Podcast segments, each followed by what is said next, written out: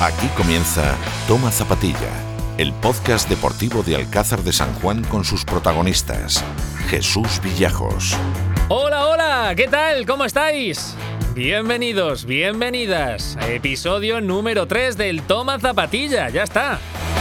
Parece que fue hace tres semanas cuando arrancaba este humilde proyecto. Pues sí, hace tres semanas. Hoy una nueva entrega, una nueva edición, que como sabes estará disponible en la nave nodriza que se llama tomazapatilla.com. Ahí estarán todos los podcasts subidos, todas las noticias relevantes que aparezcan en este podcast. Y a raíz de ahí, pues nos podrás encontrar también en las diferentes plataformas digitales dedicadas a tal efecto. Estamos en Spotify, estamos en Evox, estamos en Apple Podcast, estamos en Google Podcast, en Chromecast, en Alexa, en Siri, en fin, en todos lados ahí estamos, incluso en el Walkman, que más de uno no sabrá qué es eso. Pues eh, también en las TDK de 90 minutos, pues también ahí incluso nos puedes encontrar en alguna tienda retro. Porque por delante hoy tenemos un programa muy interesante, las cosas como son. Una semana en la que está muy cargada de información, muchísimos datos y más cambiantes con los tiempos que estamos viviendo. Hoy vamos a eh, focalizarnos, como siempre, en el deporte local, comarcal, pero es que vamos a hablar también de selecciones españolas de tenis de mesa y de un alcazareño que nos ha representado no solo a Alcázar y a Castilla-La Mancha, sino también a España en un mundial, en el enduro, que ahí vamos a hablar enseguida con, con él. Pero vamos, eso te lo voy a adelantar en unos segundos, que vamos a arrancar titulares ya. Te recuerdo, arroba toma zapatilla, estamos en Instagram, arroba toma zapa en Twitter y también en Facebook, toma zapatilla, podcast deportivo. Dale un par de puntitos al volumen, apaga notificaciones, que esto empieza ya.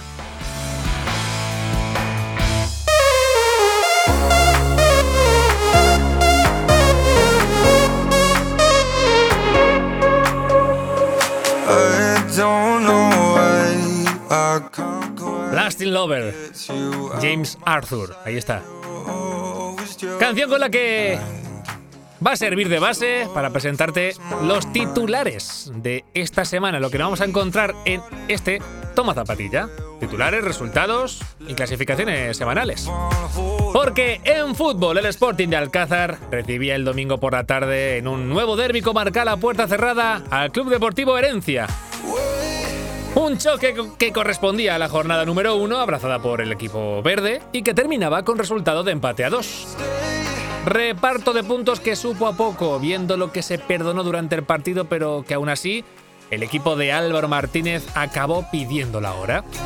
Hoy hablamos con uno de los protagonistas del domingo, con el 10 en la espalda. Kini sigue una temporada más defendiendo los colores del equipo alcazareño e hizo prácticamente de todo el otro día. Hizo un gol, dio otro y falló un penalti a Loparenca. Charlamos con él sobre la actualidad sportinguista y, como no, del duelo que ya se atisba en el horizonte. Un nuevo derby, tercero consecutivo, sin público, no se sabe muy bien, veremos a ver qué pasa esta semana.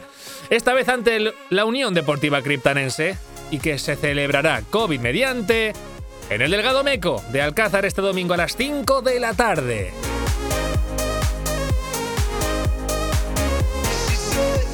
Por su parte, el juvenil nacional del Sporting de Alcázar caía por 3 goles a 1 en su visita al José Copete de Albacete ante el Club Deportivo Albacer. Los alcazareños se adelantaban a los 7 minutos con un gol de vaquero, pero poco después los albaceteños se ponían por delante con goles de en el minuto 10 primero y en el 18 después. Albacer sentenciaría el partido en la segunda parte, marcando el 3-1 definitivo en el 57. Los de Alejo Villajos suman cuatro puntos en tres partidos. Son quintos en la clasificación y este sábado, COVID mediante, reciben en el Delgado Meco al tercer clasificado con seis puntitos, el Atlético Puerto Llano. Partido que será el sábado a las 4 de la tarde. Los que por fin se estrenan este año en competición oficial son los jóvenes del club, el juvenil provincial de Marcos Alberca y Álvaro Sánchez Millado. Debutan en casa justo después del partido del Nacional, una vez que se cumpla escrupulosamente con los protocolos sanitarios, por supuesto, Pues saldrán al césped a eso de las seis y media, al césped del legado Meco. Debut del juvenil en el grupo 4 de la Liga Provincial Juvenil ante el Atlético Cervantino. Cambiamos de bola, pasamos al baloncesto, vuelta a la competición de muchos equipos del grupo 76 Alcázar. Empezamos por el principio, por los grandes. El senior masculino estrenaba el casillero de victorias en casa y ante el Ence Ciudad Real, en partido que se pudo seguir, por circunstancias técnicas del momento, en directo en nuestro perfil de Facebook. Quizá les hayamos traído suerte, quién sabe, ojalá. Pero lo cierto y verdad es que el equipo de Chusi García tiró de veteranía en el último cuarto para amarrar un partido que se habían complicado tras el descanso, ganando 68-63 a los ciudadrealeños. Hoy tenemos esta semana en Toma Zapatilla a otro de los protagonistas sobre el parqué del Díaz Miguel, insultantemente joven, el Cory Jackson alcazareño, Álvaro Castillo, nos contará cómo están los ánimos en el grupo tras esta victoria que le sirve para coger impulso en la competición en la Liga Comunitelia, que tendrá su próxima jornada COVID mediante dentro de 15 días, el último fin de semana de noviembre, en Albacete, ante el CBUCA. En cuanto al femenino, no consiguieron continuar con el impulso de la Copa y cayeron en la ciudad que les vio clasificarse para la final hace siete días en el trofeo JCCM. Esta vez fue ante Eva en la primera jornada de liga por 62-52. Las alcazareñas, a la espera de conocer la fecha de la final de Copa, prepararán su próximo partido de liga que les llevará a la siempre complicada cancha extremeña del Alter Enersun Alcáceres Extremadura, en partido que se disputará también el último fin de semana de noviembre. La peor noticia, al margen de la derrota, la lesión de Cristina Ramos, que la tuvimos aquí de invitada en el estreno del Toma Zapatilla, tras fracturarse el quinto metacarpiano. Mucho ánimo. La cantera del grupo 76 tuvo suerte dispara, aunque la peor noticia también, sin duda, es eh, de la que nunca vamos a querer hablar jamás en, en el Toma Zapatilla, en cualquier episodio, cualquier capítulo. Las lesiones, ya que uno de los cadetes, Daniel Díaz Ropero, ha sufrido una rotura del cruzado a las puertas de comenzar la competición. Mucho ánimo y desearle, pues eso, que pueda chuchar lo antes posible. Resultados del Junior Autonómico Masculino. Vencía con autoridad en la Solana por 55-92. En 15 días, los cachorros del grupo volverán a jugar fuera de casa en derby comarcal ante el básquet atlético Tomelloso. Las chicas hicieron lo propio, venciendo también a domicilio al Salesianos Guadalajara por 46-68. Ellas también volverán a jugar dentro de dos fines de semana, pero lo harán en casa, en el 10 Miguel, ante el Autoescuela Campus Básquet Cervantes. Quien se estrena en la temporada, como decíamos antes, son las categorías Junior Zonal masculino y femenino. El A jugará ante el Opticalia Manzanares en el Díaz Miguel el domingo por la tarde. El B lo hará también en casa ante el Baloncesto Criptana. Mientras que las chicas jugarán en Toledo. Suerte para los jóvenes talentos alcazareños. Y nos pasamos al fútbol sala. Jornada negra para el Racing. ¿eh? El senior caía por un contundente 1-7 en el Díaz Miguel ante el Club Deportivo Albacete Fútbol Sala. Continúan sin estrenarse en la competición. Cierto es que el equipo de Pedro Delgado pues, se ha enfrentado a las primeras de cambio con los a priori favoritos y son coristas en estos momentos del grupo 16B de la tercera división con tres derrotas. Los alcazareños buscarán sus primeros puntos este fin de semana ante el equipo con quien comparte el farolillo rojo. El Frutas Doña Ramoncita, que me gusta a mí, de la Solana, el sábado a las 8 de la tarde en el pabellón eh, municipal Antonio Serrano de la Solana. El División de Honor, de Honor, eh, se, se desplazaba, lo diré, a Zorita para enfrentarse al Atlético Almonacid, perdiendo 6-2 ante los alcarreños. Los alcazareños buscarán resarcirse este sábado a las 6 de la tarde frente al colista. La Escuela de Fútbol Almaraz de Fútbol Sala este sábado a las 6 de la tarde. Los de Manuel Comino y Javi Parra son penúltimos con una victoria en las cinco primeras jornadas. Quien iba de estreno esta semana era el juvenil provincial del Racing de Alcázar y además en derby ante el Club Deportivo Fútbol Sala Alcázar de San Juan, quien se lo llevó de manera clara y contundente por un gol a siete en la primera jornada de esta competición. Esta semana, el juvenil provincial del Racing de Alcázar se desplazará a Albacete, mientras que el Futsal Alcázar descansará.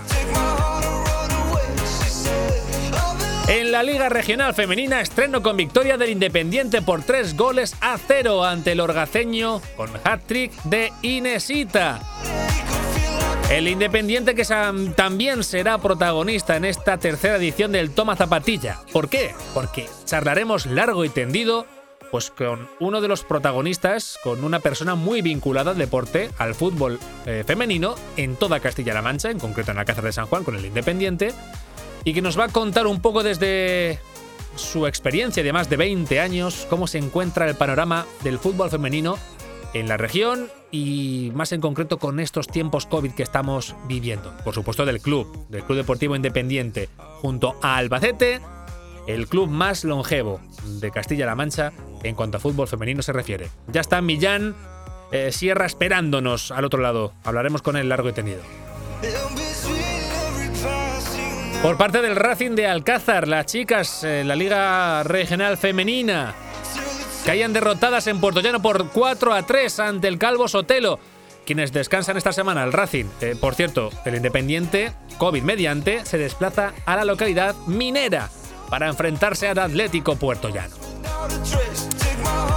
Abrimos página polideportiva. Tenemos muchos temas esta semana.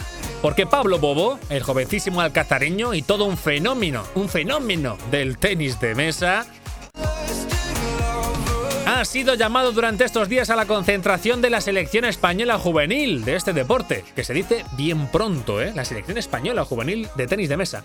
Hablaremos con él y con su padre, otro viejo conocido del deporte local, José María Bobo, en próximas ediciones, eh, porque ahora mismo se encuentra pues en plena concentración con la selección y no podemos hablar con él. Pues la semana que viene intentaremos charlar para saber de su experiencia con lo mejor del tenis de mesa nacional.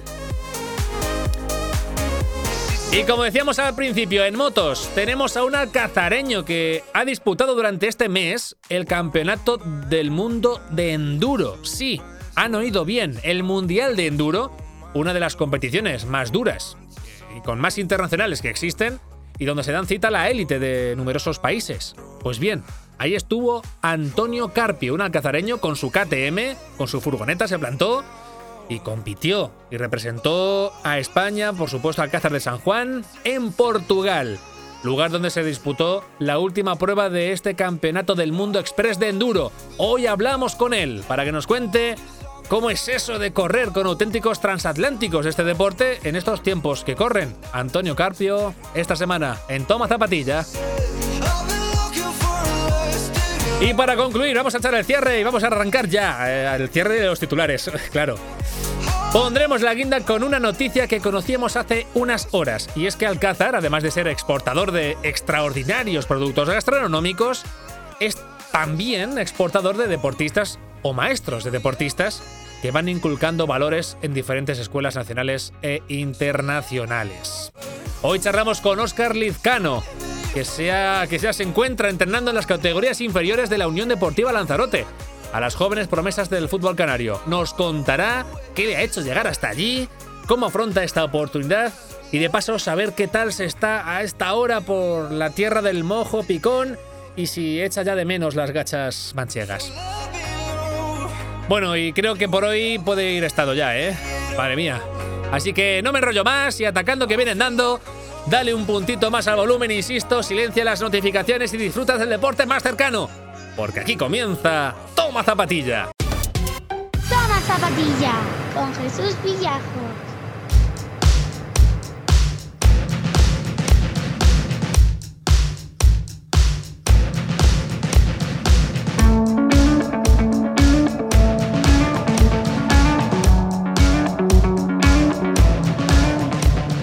El Sporting de Alcázar está viviendo un inicio de competición marcado por los derbis. Si la pasada semana hablábamos con José Lu de la victoria de los alcazareños en el estreno en competición ante el Atlético Tomelloso, en esta ocasión el Delgado Meco volvía a albergar un nuevo choque comarcal. Esta vez ante el Club Deportivo Herencia, partido con resultado 2-2, un punto más en el casillero alcazareño, ya son cuatro dos partidos pero que el propio entrenador Álvaro Martínez reconocía que le sabía a poco. Bueno, un punto que te sabe a lo mejor a poco por cómo se ha dado el partido, aunque creo que hemos tenido, hemos tenido ratos, no hemos sido tampoco continuos, hemos tenido ratos que hemos estado bien y hemos tenido ratos que hemos estado mal. No hemos sido constantes durante los 90 minutos, como a lo mejor sí se pudo ser el partido anterior, y por, sobre todo por regalar tanto. Hemos tenido para haber matado el partido, no lo hemos matado y luego los dos goles que hacen ellos son regalos nuestros. Entonces también es verdad que picamos a lo mejor de juventud, pero son, son fallos que no se pueden cometer en esta categoría porque te penalizan. Palabras del entrenador Álvaro Martínez al acabar el encuentro. Hoy tenemos en Toma Zapatilla pues, a uno de los protagonistas de ese partido, con el 10 en la espalda, otro viejoven conocido de la afición alcazareña, Carlos Quiñones Kini. ¿Qué tal? Muy buenas. Muy buenas, Jesús, ¿qué tal? A ver, eh, pongo en antecedentes. Corría el minuto 23 cuando Kini, brazos en jarra, se disponía a tirar a Lopanenka el penalti con el que los suyos se ponían delante en el marcador. ¿Qué pasó pocos segundos después, Carlos? Bueno, pues me recorre por la cabeza un montón de, pensamientos, ¿no? Eh, sí que es cierto, yo tenía una idea clara de dónde lo iba a tirar, pero bueno, mi forma de ser, al final, eh, yo tengo mucha, mucha confianza en mí mismo, eh, estoy muy seguro, confío mucho en lo que hago y al final pues decido tirarlo a Lopanenka con cierta osadía, sabiendo que, aquí en la comarca y en los equipos más cercanos a, Alcázar y, en esta categoría pues me conocen, ¿no? Me conocen, ya he metido muchos así.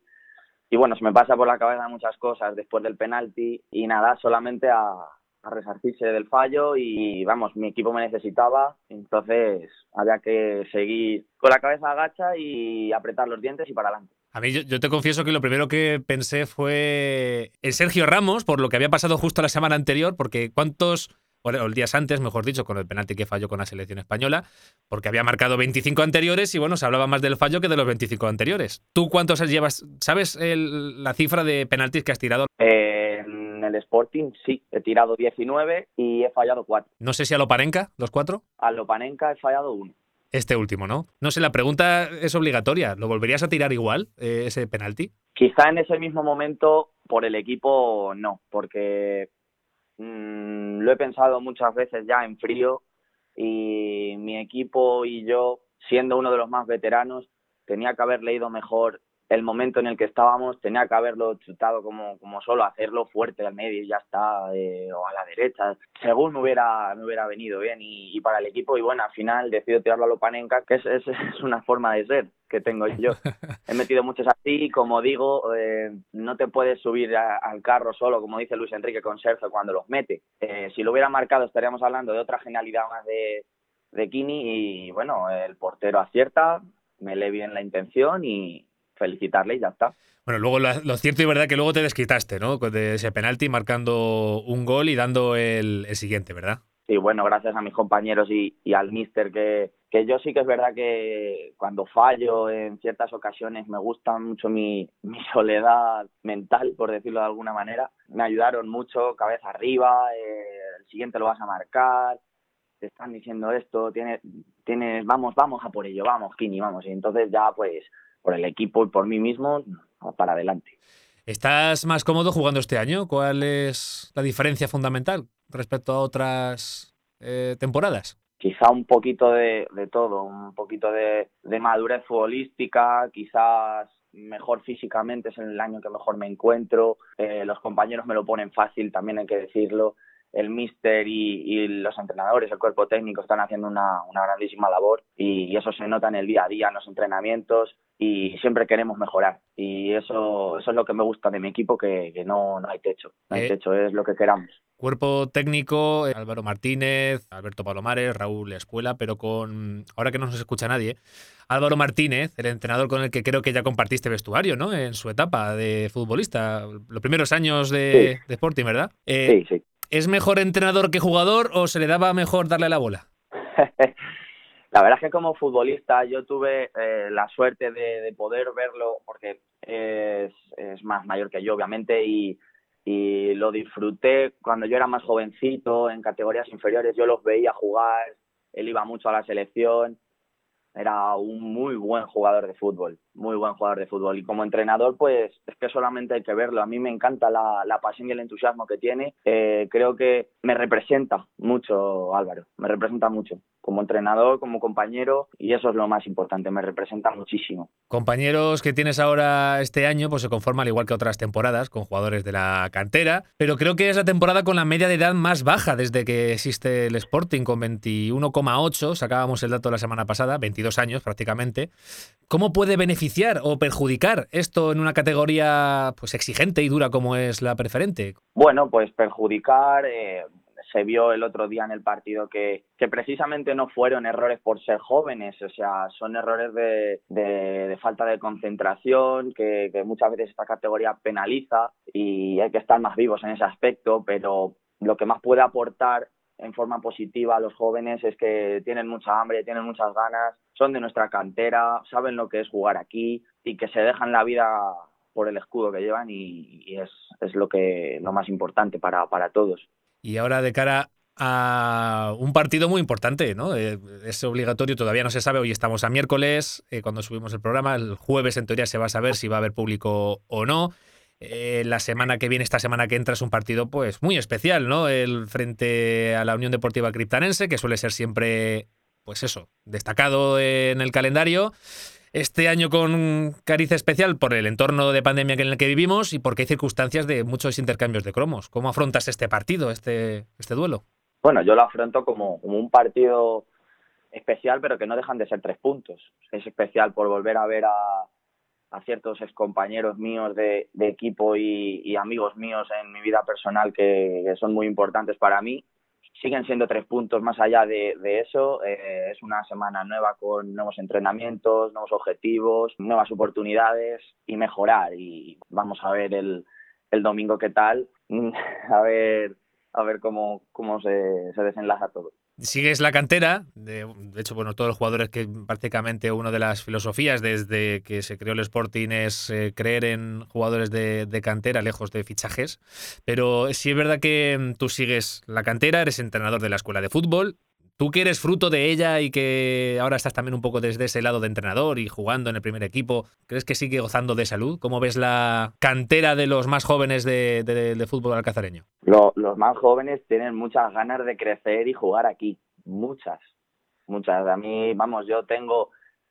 cinco, seis, siete chicos que me lo dicen habitualmente que, que están deseando crecer para jugar en el, en el Sporting. Vienen a vernos siempre justo antes de, esta desafortunada pandemia y la situación en la que estamos, pero eso que vienen, vienen fuerte por atrás, muy fuerte y con muchas ganas. Oye, ¿has visto cómo está la temporada? ¿Has visto al resto de equipos la categoría? ¿Cómo lo ves? Pues eh, hay ciertos equipos que sí que los tengo más en cuestión y otros más en órbita, porque no suelo seguir mucho a los equipos contra los que no estamos jugando aún. Eh, me limito a, a ir semana a semana, rival a rival, y pero sé de, ciertos equipos que lo están pasando mal por, por no poder entrar eh, gente al campo, no poder hacer taquilla, eh, que es lo más importante para nuestro fútbol ahora mismo, que no generamos nada y tenemos que pagar unos gastos, y hay equipos que están muy, muy tocados por ese aspecto. Tú como veterano vamos, veterano, te digo veterano porque, bueno, sigues siendo, todavía estás en la cresta de la ola a nivel futbolístico porque tienes, no recuerdo mal cuántos son, 20, sí, ¿cuántos son? ¿Años? ¿24, 26? 24. 24, 24 años. Pues, y es uno prácticamente de los veteranos por el tiempo que llevas también jugando en, en, estas lides, en estas categorías. Como tu opinión, eh, yo creo que puede ser fundada ¿Cómo merece la pena que haya comenzado la liga de esta manera, eh, sin saber si se va a acabar, sin protocolos sanitarios, sin seguridades, sin público? Eh, ¿Merece la pena tanta historia para, para jugar al fútbol? Al final tenemos muchas ganas de que empezara todo, eh, eso, las ganas yo creo que todo lo puede, y al final decidimos que, sí, que más que nada por, por las ganas de volver a jugar al fútbol, sentirnos futbolistas, seis meses sin jugar, sin poder entrenar, son muy duros si tengo que, ser objetivo, diría que, ha empezado en una situación un poco complicada para todos, sin garantías de nada. Había que ver los pros y los contras, pero bueno, al final, como te digo, Jesús, las ganas que teníamos pueden más que cualquier otra cosa y es lo que, lo que queríamos ante todo. Empezar, pero claro, con una cierta garantía de algo, han sido semanas muy duras, muy duras. Y dentro de cinco meses, ¿dónde ves al Sporting de Alcázar? ¿Cómo, eh, imagínate que estás ahora mismo ya en marzo, abril, cuando acabe la temporada. ¿Dónde ves al equipo? Bueno, yo veo al equipo, mm, mm, me gusta mucho mi equipo, me gusta eh, el criterio que, que tienen los entrenadores con el equipo, me gusta lo que veo en los entrenamientos, me gusta lo que veo en los partidos. Es difícil predecir dónde estará el Sporting de aquí a, a cinco meses, pero quiero pensar que llevamos el buen camino a seguir y que nosotros nuestro objetivo, la salvación, es ir restando puntos conforme vayan pasando y los vayamos eh, sumando, restar puntos para el objetivo. Es decir, si son 25 o 30 puntos lo que tenemos que conseguir, pues ya quedan 26. Ya llevamos 4, son 26. Partido a partido. Y bueno, ya para acabar, llevas el 10 en la espalda y quiero que tires un aquí hoy un penalti, que espero que no lo hagas a lo panenca, también te digo. Eh, un pronóstico personal, goles, ¿qué crees tú que el 10 va a marcar este año en el Sporting? Eh, goles, goles contando penaltis o sin contar penaltis. en general, en general, ¿cuántos goles van, va a enchufar el 10 este año? Yo creo que entre 15 y 16. Vale, la horquilla está bien, no está mal. Sí, es una cifra que, tengo que conseguir por, por otras circunstancias aparte y por, y por lo personal. ¿Cuál fue tu mejor año, por cierto? ¿Qué, ¿El año que más goles metiste? ¿Dónde fue y cómo fue? Fue aquí, el año que fuimos campeones, metí 19. ¿El año del ascenso a preferente o el anterior? Sí, sí, ese. ese pues porque en Valencia, en Valencia eh, estaba un poco que jugaba con el primero autonómica y el preferente y bueno, los goles me bailaba mucho las cifras entre un lado y otro y al final dije que, no contaba nada, que iba a, limitarme a jugar y, ya está. Pues Carlos Quiñones Kini con el 10 en la espalda, ojalá y se cumpla ese pronóstico e incluso mucho más, que, que pulverices ese, esa cifra que te has marcado y que eso será en beneficio del, equipo, en tuyo propio y por supuesto de, de, Alcázar y del fútbol alcazareño. Así que muchas gracias por atendernos a Toma Zapatilla y que a ver qué tal, a ver qué tal este fin de semana. Muchas gracias Jesús, igualmente que vaya todo bien con, con este gran proyecto. Gracias Kiri, un abrazo. Un abrazo para ti también.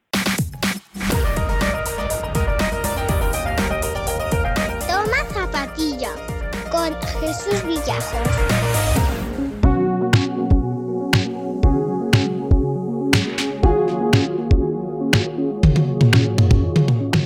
sábado, otra de las citas ineludibles que había en Alcázar de San Juan era el estreno del Grupo 76 Alcázar, el senior masculino, en el pabellón Antonio Díaz Miguel, ante el Ence Ciudad Real, en un segundo partido que pues era necesario también un poco quitarse la espinita de la primera jornada, yendo a Cabezuelo contra el coco de la, de la categoría, de Liga Comunitelia y era vital importancia pues eh, retomar un poquito el camino de la victoria, que mejor que en casa. iba a decir ante el público, pero lamentablemente no hubo público in situ, sí hubo público que lo estuvo siguiendo a través de redes sociales, pero que ahí se consiguió finalmente. Resultado final 68-63 a favor del grupo 76 Alcázar frente al Ence Ciudad Real. Eh, quien nos va a contar un poco impresiones del partido, ya está ahí al otro lado atendiendo a Toma Zapatilla, es uno de los jóvenes gigantes, de los jóvenes gigantes que tiene el grupo 76, el senior masculino. Álvaro Castillo, Cori, ¿qué tal? Muy buenas. Buenas tardes, Jesús. Un placer estar aquí contigo. ¿Cómo, cómo fue el partido? Bueno, pues el partido mm, en principio salimos muy enchufados, salimos con un balance positivo, haciendo una buena defensa y eso se reflejaba al buen ataque. En el primer cuarto, en el segundo cuarto seguimos igual, aunque ellos también no nos podíamos despegar del marcador, íbamos muy igualados. Sobre la mitad del segundo cuarto supimos mantener sólida la defensa y el ataque siguió sumando y sumando hasta que nos fuimos por una ventaja de unos 16-18 puntos. Nos creíamos que ya teníamos todo el partido realizado, que ellos iban a bajar los brazos, cuando ellos hicieron el camino más difícil, que es contraponerse a esos más 18 y llegar a ponerse uno arriba.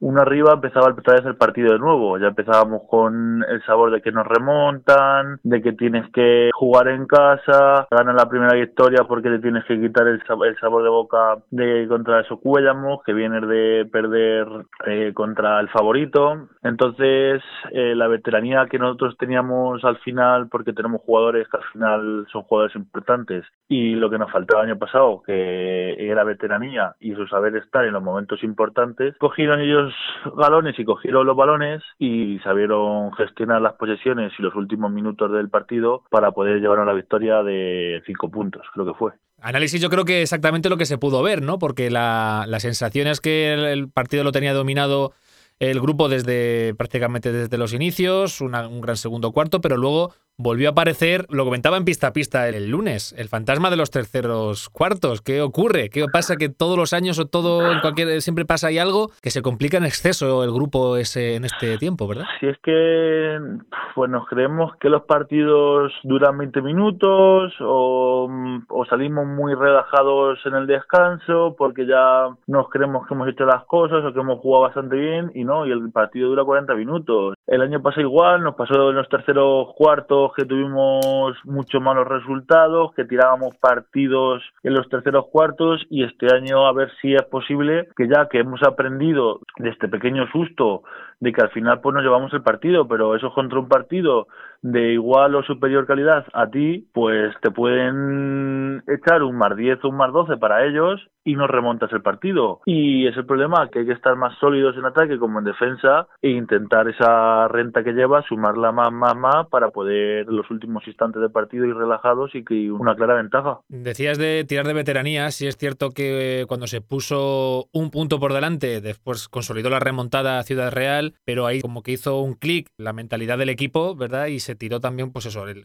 propio Luis Castellanos, que fue ha sido uno de los que mejor valoración ha tenido del partido, eh, propio Requena que fue a tirar los tiros libres no le tembló la muñeca, defensas contundentes, rebotes también importantes. A la hora de la verdad ahí se dio un poco la talla, ¿verdad? Hombre, también tenemos, como dices tú, jugadores que vienen de jugar Liga EVA y muchas temporadas y partidos en Primera Nacional, como es el caso de Sergio Asenjo y Luis Castellanos que han jugado en Liga EVA, uno en Daimiel, otro en Murcia. Eh, Luis Ángel lleva mucho tiempo jugando en Primera Nacional. Tenemos también al joven Raúl que, aunque quiera que no, lleva cuatro años jugando en Primera Nacional, quieras que no sabemos ya de lo que va esto y no como ellos que en algunos momentos tenían a, dos jugadores muy buenos y que han jugado mucho tiempo, pero tenían también a bastantes jugadores que eran jóvenes inexpertos en esta categoría y en algunos momentos se notaba. Llegó el momento de, decidirse el partido y ahí se vio que nuestros jugadores están más batallados y experimentados y supimos llevarnos el partido. Qué pena que no se pueda ver estos partidos en in situ en directo, ¿no?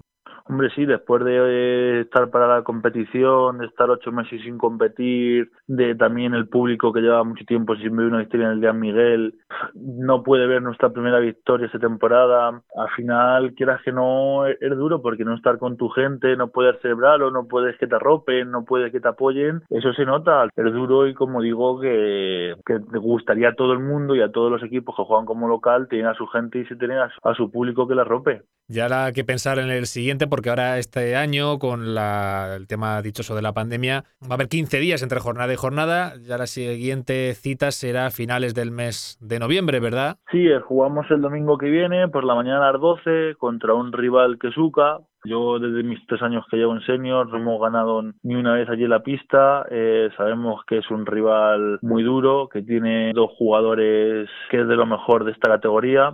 Nosotros tenemos que ir a hacer nuestro juego, somos quien somos, gente del pueblo, contra gente también allí del Albacete, quitando a eso cuidamos, todos esos siete equipos restantes son del, del mismo nivel, eh, partidos por pequeños detalles, pues te lo puede llevar como no te lo puede llevar. Nosotros sabemos que tenemos que luchar en Albacete los 40 minutos, tenemos que estar sólidos en ataque como en defensa porque un pequeño despiste contra jugadores tan experimentados como Manuel Blas, Manolo Blasquez que ha jugado en Liga EVA y Molina también que ha jugado en Liga EVA, pues esos también te pueden dar un susto y llevarte a la derrota del partido. Poco ha cambiado en cuanto a filosofía, el club, el grupo, el senior en la Liga Comunitaria, pero sí ha habido un cambio importante en el banquillo, que está Chusi García. El año pasado estaba Javi Úbeda, pero bueno, lo que es la filosofía, la continuidad, la cantera eh, y aprovechar pues el gran tirón que tenemos en Alcázar de baloncesto es la principal arma que, podemos presumir de ella, ¿no? Sí, la verdad, a ver, que yo con Javi yo tengo que dar las gracias porque me hizo debutar en Junior, eh, jugando en eh, yo jugando Junior me debuté en Senior. Eh, llegamos ese año, yo me acuerdo que yo era Junior, llegamos a la, a la Copa de Ascenso a la Liga EVA, que al final perdimos con Tobarra, pero sí, como dices tú, pues muy pocos años, como puedes decirte, ninguno ha sido fichajes así. Siempre ha sido gente de la casa que ha jugado y si no uno que está todavía en la cantera del grupo, que luego se va, que luego viene. Siempre hemos sido gente de la casa. Esa, esa cantera del grupo que siempre saca buenos jugadores y jugadoras, porque también saca muy buenas jugadoras. Ahí seguimos trabajando cada día como podemos y como nos dejan. Pues ahí apuntamos la próxima cita, el próximo 29 de noviembre, domingo, frente a UCA. ¿Hay alguna novedad respecto a los test? Bueno, se hizo la primera jornada, como comentó mi compañero, y pues según tenemos oído, que tienen pensado por enero o febrero hacer test aleatorios. No sabemos si a equipos enteros o a jugadores, no sé, ahí está la, la incógnita. No sé cómo lo plantea la federación, porque ahora mismo solo tenemos un test realizado y fue la primera jornada. Pues ahí estamos a miércoles. Eh, esto es tan cambiante, cada día puede ser una novedad, puede haber una, noticia nueva respecto a los protocolos a seguir para seguir con la competición de manera más o menos normal. Estaremos atentos a ver con las nuevas circunstancias, a ver cómo ocurren. En cualquier caso, mm, la cita, repito, 29 de noviembre frente a UCA. Eh, Cori, por cierto, ¿por qué Cori? El, mote? Cuéntame. Pues eh, me lo pregunta tanta gente que ya... Pues, a lo pues, público, a lo público Porque de pequeño en el colegio unos compañeros míos, Jaime Olivo y Daniel, pues me decían que me parecía la forma de jugar al mítico Cory Jackson. Cory Jackson. Ha estado que ha estado en tantos sitios de Castilla y La Mancha, ha estado jugando en la de Pal, como ha jugado Miguel Esteban, ha sido profesor de los clínicos de la Federación, de los clínicos de aquí de Alcázar de San Juan y los campus. Pues de pequeño me parecía en la forma de jugar, en la forma de cómo él se movía por el campo, pues hasta hoy día pues me siguen llamando me siguen llamando así. Cory, Cory, vecino de, Alcázar de San Juan también, el mítico Cory Jackson, además de verdad, de, de Adepal. Pues don Álvaro Castillo, también de la cantera, histórico, aunque con 20 años, ¿cuántos son? ¿Menos? Sí, sí, sí, 20, años. 20 años justos, pues eh, ya ves, con 20 años y es un veterano, casi de la, de la guerra del Vietnam, del, del grupo 76, y ahí defendiendo a capa y espada la camiseta del, grupo. Porque todos somos grupo, que diría vuestro hashtag. Y seguiremos vuestras andanzas a ver cómo se desarrolla todo. Y nada, espero ojalá poder seguir contando contigo y que me cuentes los devenires y las vicisitudes que están desarrollándose durante este tiempo para el Grupo 76. Álvaro. Eso es Jesús Villajos. Muchas gracias, un abrazo. A ti un saludo. Toma zapatilla con Jesús Villajos.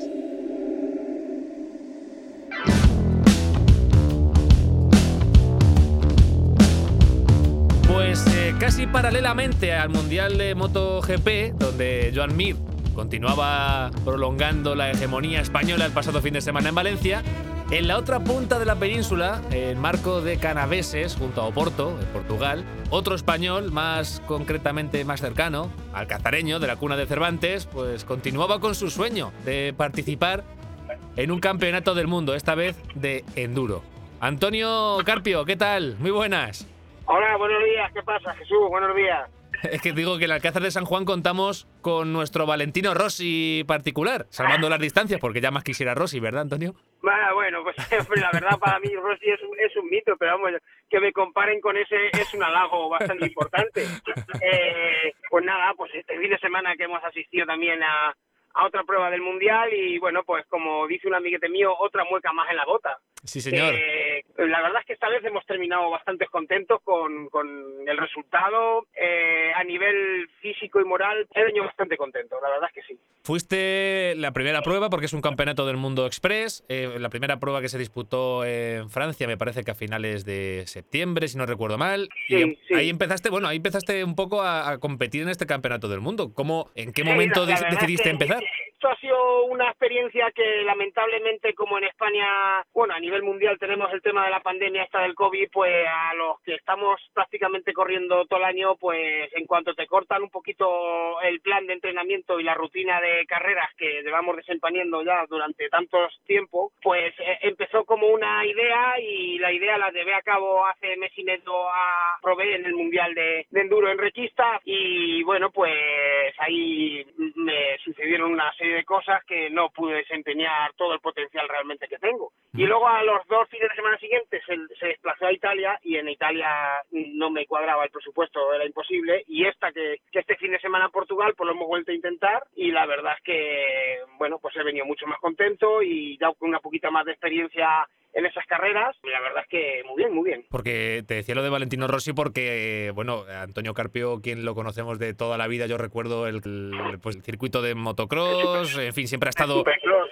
ha estado involucrado y lleva toda la vida pues montando en moto. ¿Por qué ahora te dices, bueno, me voy ahora con la que está cayendo, voy a coger la moto y mi furgoneta y me voy a ir a correr un mundial a Francia o a Portugal o donde, donde pueda? Llevo corriendo el Campeonato de España Enduro, llevo 12 años ininterrumpidamente, llevo corriendo 12 años todas las carreras del Campeonato de España y junto con el Campeonato de Castilla-La Mancha lo voy entrelazando. Un año me centro más en el castellano manchego y otro año me centro más en el nacional. Bueno, pues este año, pues a raíz de esto, pues me leí la manta a la cabeza y se lo comenté a mi mujer, que a mi hija y eh, lo que fue un sueño. El año pasado tuve la suerte de poder clasificarme para los seis días de enduro que también fueron en Portugal, que es, una, es como las Olimpiadas de, de, de, de, esta disciplina y la verdad es que me dejó muy buen sabor de boca y este año hemos probado y la verdad es que muy bien, muy bien, muy bien. ¿Y qué, qué requisitos exigen? O sea, ¿cómo, ¿cómo procediste para poder entrar ahí en la terna con la élite mundial? Pues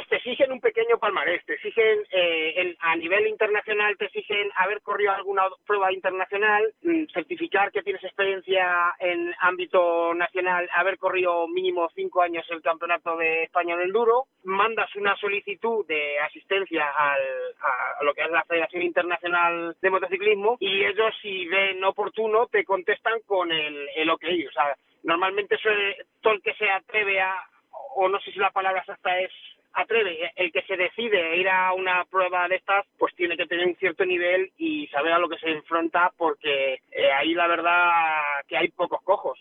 Claro. Y, y, y, los recorridos son muy exigentes, pruebas muy, muy, exigentes y ahora el campeonato pues como eh, se ha alargado más de lo normal, la climatología lo hacen aún más duro todavía, pues este fin de semana sí, en particular en el domingo en marco de Canadeses cayeron 85 litros por metro cuadrado en, en NA y puso el recorrido bastante impracticable.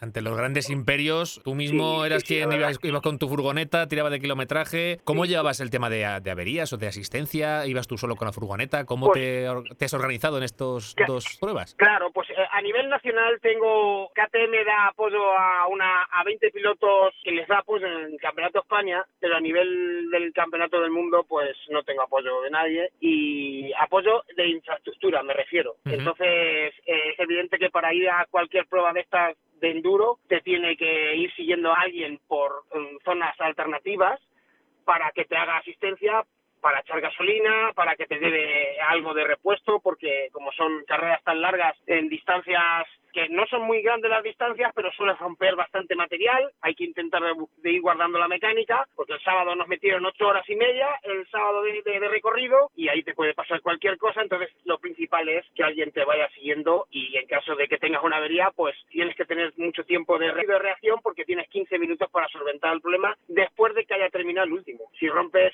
te tienen que echar una mano. Entonces, en este caso, mi mujer y mi hija, que es, es parte fundamental del equipo, la verdad es que se le ocurran mucho y es, es el, el otro 50% de, de los resultados. ¿Es muy costoso participar en este tipo de pruebas? Ima- Imagino que tendrás que buscar financiación, patrocinios, ¿cómo tienes esto? Claro, eh, sí, es fundamental. A nivel eh, patrocinios tengo a algunas empresas de aquí del pueblo, a nivel eh, de, aquí del de, local y provincial eh, que me colaboran conmigo pues en lo que pueden porque no está la cosa en situación de poder exigir pero el, que te dé lo que o que te regale o el que te eche una mano desinteresadamente tienes que estar súper agradecido porque es un deporte bastante costoso eh, y cuando depende de un sueldo como humilde como el mío pues tienes tienes que quitar de mucho, muchos lados para poder dedicarlo a, esto y unas veces te sale bien y otras veces pues te sale regular pero que vamos que le estoy eternamente agradecido a todo el que colabora conmigo ¿quiénes son? ¿quiénes son los colaboradores? pues eh, ahora mismo está ah, patrocinándome Brusan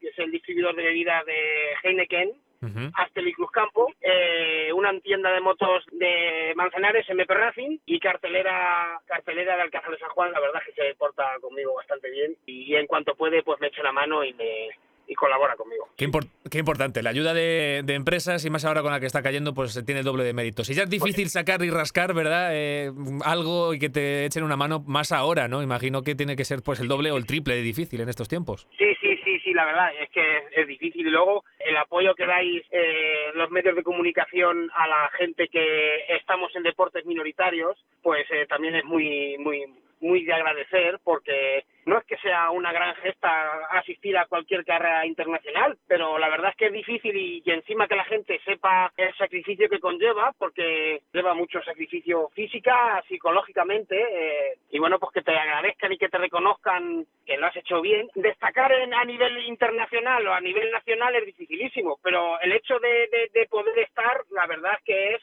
es difícil, difícil. Hay mucha competitividad en, cualquier disciplina, en toda disciplina hay mucha competitividad. Y además en estos, a estos niveles que hablamos, como decimos, que está ya no solo el campeonato del mundo de enduro, que por sí ya, sino que se dan cita pues gente de Nueva Zelanda, gente de Estados Unidos, de, Europa, de, todos los sitios del mundo, que yo creo que es la prueba más internacional que existe y que es el nivel muy alto. Pero aparte de ya los resultados, es, simplemente con el hecho de participar, ya es el mérito, ¿verdad? Sí, de todos los países, la verdad. El requisito fundamental para asistir a una prueba de estas ha sido lo del tema del COVID, tanto a mí como mi mujer y mi chica, el miércoles cuando llegamos allí, lo primero que hicieron fuimos a pasar una prueba de COVID y si das positivo, pues lamentablemente te habían vuelto para atrás, que hubo gente que lamentablemente pues dio positivo y, lo echaron para atrás, pero hay unas medidas muy exhaustivas con, con, el tema este. Se lo veo bien, claro, por supuesto. Oye, y una vez que has estado allí, que ya has vivido dos pruebas, que esta ha sido la segunda, en Portugal, estuviste primero en Francia, ahora en Portugal, eh, era, ¿ha sido como esperabas? Eh, ¿Cómo ha visto el, la prueba? ¿Cómo ha visto este Sí, sí, sí. La primera me, pidió un poco de susto porque cometí errores de, casi de principiante, pero es que los reglamentos cambian mucho a nivel nacional, a nivel internacional no tiene que ver, no, es diferente. Y luego los recorridos, pues sabía que iban a ser exigentes, porque son recorridos los rallies son exigentes, el rally, el tránsito de una crono a otra, pues es bastante exigente y las cronos, como me esperaba, que iban a ser, eh, pues eso, al alcance de, de, la gente normal de pelear, pero bueno, a base de, de pelear y pelear y pelear, pues consigues el objetivo que es eh, terminar. A nadie le gusta terminar en posiciones, pero es que ahí es muy difícil poder destacar porque los presupuestos eh, Hay abismos. Es increíble los presupuestos que maneja la gente. Y, y, lo que entrenan, que entrenan, pues son profesionales, que son profesionales. eso, eso, te quería preguntar, Antonio. Eh, tú en tu día a día estás aquí en la Alcázar de San Juan, trabajas, tienes, en fin, como cualquier persona, y tienes que también entrenar y prepararte estas pruebas. ¿Cómo lo has hecho? ¿Dónde es, cómo has preparado este mundial? Entrenar los fines de semana moto y luego pues preparar mucho el físico y, la, y el mental. Tienes que estar al 50% de físico y a lo mejor mental otro 50 o más, porque son pruebas que te ponen mucho al límite y nunca te tienes que sentir derrotado, porque como te sientas derrotado al contado, pues tiras la toalla y ahí pues tienes que ir remando, remando y con el único objetivo de demostrarte a uno mismo, no, no a nadie, demostrarle a uno mismo de que eres capaz de tirar para adelante y venga, con el aliciente de que siempre llevas el, reloj en tu en contra, porque como te dan un determinado tiempo para cubrir una determinada zona, en el momento que penalizas más de lo que establece la organización, te excluye, la organización te excluye. O sea, que es otro aliciente, que no es dar vueltas a un recorrido y dar y dar, a ver, no, es, es a lo que te marca la organización. En cuanto penalizas más, más de lo que establece la organización, te excluyen. Y bueno, continúas disfrutando de tu KTM. Eh, ¿Dónde, por qué zonas de La Mancha sueles entrenar o cómo lo sueles hacer? Pues ahora mismo hay que respetar mucho la situación que tenemos, tanto a los cazadores porque están cazando y el medio ambiente pues que hay que cuidarlo. Entonces ahora mismo la hacemos los que preparamos un poco todo esto pues hay que en circuitos circuitos que tenemos hechos en unas zonas determinadas que nos han cedido de personas para poder dar vueltas y todo es, se basa en el circuito porque en el monte ahora mismo pues está la caza y, y los cotos hay que respetar eh, la gente y entonces ahí vamos con un tiro de la floja que ellos nos respetan a nosotros y nosotros respetamos a ellos. Bueno, ya el campeonato que ha acabado, que ya, hay campeón del mundo, que es Holcomb, que es el británico, y que, bueno, ahora ya no sé tú mismo, mm, tras conocer esta experiencia, ¿qué, ¿cómo te planteas? ¿Buscas repetir el año pues que viene para 2021, que ya se conoce el calendario, por cierto? El, el año que viene, ahora mismo hay dentro de dos semanas una prueba del, Campeonato de España, la última del Campeonato de España de enduro en, en, Manresa y lo más probable que, que asista si conseguimos que todo vaya dentro de la normalidad, de que el trabajo me lo pueda permitir, de que todo salga dentro de la normalidad, asistiré al Campeonato de España a Manresa, la última. Pues, miramientos del año que viene, pues esto lo dependerá de, de la situación claro. Laboral principalmente la situación económica. Si consiguiera apoyo suficiente, me gustaría, la verdad, tirarle al, al, al mundial entero, pero eso es eh, soñar despierto. Para una persona humilde es soñar despierto. Pero vamos. Tú te ves eh, capaz, ¿no? Tú te ves ahí eh, rápidamente, te sí, plantas. Sí sí. sí, sí, por supuesto. Eh, depende del presupuesto que, que podamos disponer y que si el trabajo acompaña y la situación de casa lo puede permitir, pues evidentemente eh, ya son palabras mayores, pero mmm, yo me veo capacitado para eso y para más. Evidentemente los seis días de enduro que se quedarán en, en, Italia, eso está marcado a fuego porque la inscripción la tengo hecha ya, o sea que este año no no se ha llevado a cabo los seis días de, de enduro en Italia, uh -huh. porque es donde más ha, ha estado afectando el, el, COVID, que es allí en Rivanzano Termini, al lado de Milán, uh -huh. Y entonces el año que viene la plaza la tengo asegurada para los seis días del año que viene. Lo del Mundial está en interrogante. Pues Antonio Carpio, el Valentino Rossi alcazareño, pues ahí sigue dando guerra y la que le queda por lo que lo estamos escuchando. Agradecerte y nada, desearte toda la suerte del mundo porque estaremos pendientes también de tus redes sociales y de, de tu community manager, que es la que se encarga de, de conocer y dar un poquito, hacer público tus andanzas eh, para ver qué ocurre y, y estaremos muy atentos. Mucha suerte, Antonio. Bueno, pues muchas gracias y, y os estoy muy agradecido de, de, la labor que hacéis y a nivel personal, pues de, la, de lo, lo, que colaboráis conmigo, que para mí significa mucho. Enhorabuena, ¿eh? Gracias, Antonio, suerte. Venga, gracias, Jesús. Hasta luego. Toma zapatilla con Jesús Villajos.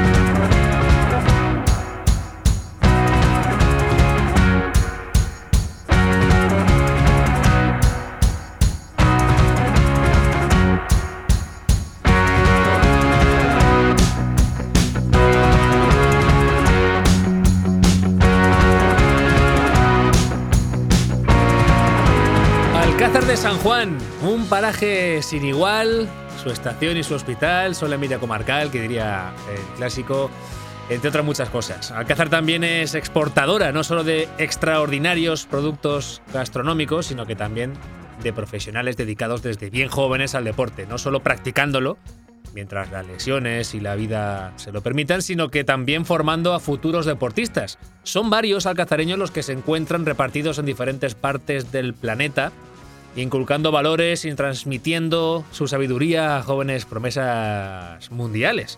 David Rivas por Oriente, Pablo Fuentes por Occidente, con quienes también esperamos charlar largo y tendido en próximos episodios. Pero es que hace apenas unas horas el protagonista de hoy hacía público su fichaje por la Unión Deportiva Lanzarote, en concreto para sus categorías inferiores.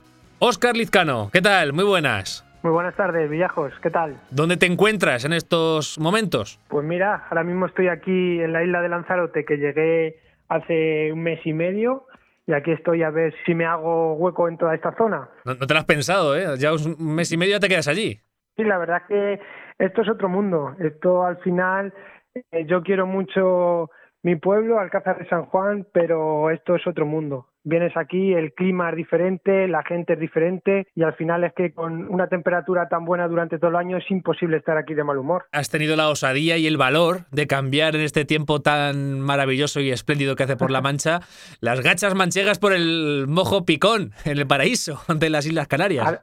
Además, de verdad, porque aquí es imposible comprar para hacer unas gachas manchegas. Es imposible, ya lo he intentado, pero es imposible. Nada, y rápidamente habrá que tirar de mensajería y, que te lleven, bueno, veremos a ver. algún paquete. Algún paquete, algún paquete de rápido que te envíen por allí unas buenas gachas. Bueno, cuéntanos, ¿cómo es, ¿qué haces por allí? ¿Qué te ha llevado ahí al paraíso? Pues mira, hace un mes y medio o así, eh, a mi novia la destinaron aquí como profesora y me salió la opción de venirme y ni me lo pensé. Aquí estamos los dos, ella está en un instituto y yo ya te digo, llegué aquí a la isla sin nada prácticamente, con la maleta buscando cómo poder ganarme la vida, me salió la opción esta que, como has comentado, de, unirme a las categorías inferiores del Lanzarote. Hace unos meses era impensable quién te iba a decir a ti que te ibas a encontrar ahora. Hoy ibas a subir una foto a tus redes con la camiseta de Lanzarote, ¿no? Era prácticamente imposible, era imaginárselo era súper difícil porque era un cambio súper grande. Entonces, no sé, nunca me hubiese imaginado un cambio y en tan poco tiempo, porque de estar pendiente de si podía echarle una mano a Álvaro con el equipo allí en Alcázar, a cambiar de aires y llevar aquí al final un equipo de niños y niñas en el Lanzarote. Sería impensable hace unos meses.